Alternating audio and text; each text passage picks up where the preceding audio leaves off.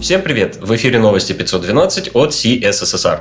В этом выпуске масштабирование Node.js приложений. Поговорим об оптимизации фронтенда, посмотрим на гайд по Figma для разработчиков, узнаем немного о безопасности SSH и встретим затишье релизов. У микрофона Ислам Виндижев. Интересные публикации.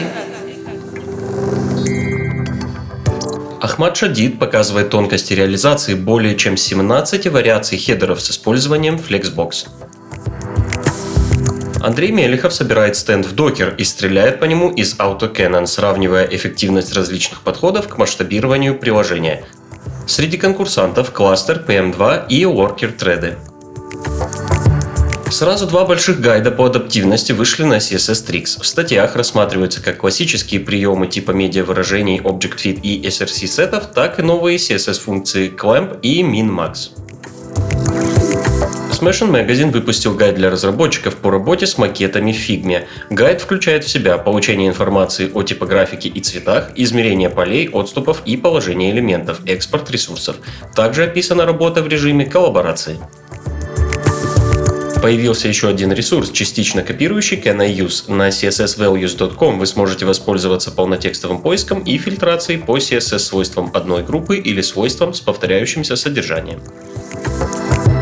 Ник Мостовой из hh.ru выложил на Хабре текстовую версию доклада об оптимизации производительности фронтенда. Это будет цикл публикаций, уже есть две части. Первая посвящена первой загрузке и работе с ресурсами, а вторая тому, куда уходит процессорное время и что с этим делать. Главные герои этой части — Event Loop, Paint, Repaint, Reflow и Composite. Новости релизов. Angular подходит к релизу новой мажорной версии. После выпуска 10.1 в официальном репозитории появился архив с версией 11, помеченный как Next 0. В репозитории Vue.next появился 10 релиз-кандидат третьей версии. В Laravel 7.27 появились строковые методы, добавляющие паддинги, и появилась возможность использовать алиасы для morphed PHP окружение обогатилось на два релиза. Стал доступен Symfony 5.1.5 и Cake PHP 4.1.4.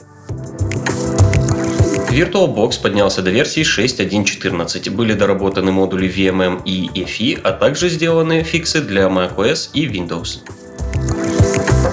Также на этой неделе вышла 85-я версия Chrome OS.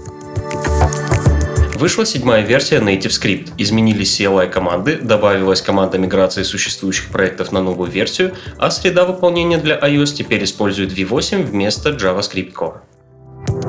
К другим новостям. Первые ноутбуки Lenovo на Fedora уже доступны для заказа. Новый X1 Carbon работает под управлением Fedora Workstation 32. Система стандартно поставляется с процессором Intel Core i5 1,6 ГГц, 8 ГБ оперативной памяти и SSD на 256 ГБ. Также доступна версия с 16 ГБ оперативки и SSD на 1 ТБ. Подключите компьютер к интернету и его кто-нибудь взломает. Такой вывод следует из анализа уязвимостей через SSH-приманки, выложенные на System Overlord. В качестве испытуемых были выбраны Google Cloud, DigitalOcean и Namecheap. Первую очередь исследователей интересовала аутентификация, инструменты и то, какие пользовательские данные в них используются.